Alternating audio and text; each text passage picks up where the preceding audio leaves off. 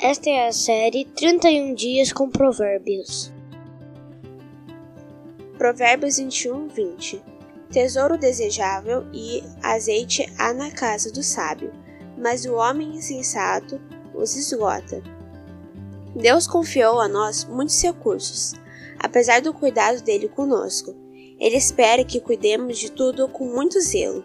Isso significa não gastar mais do que recebemos, esgotando os recursos, precisamos ser prudentes e vigilantes para poder multiplicar o que ele confiou para nós.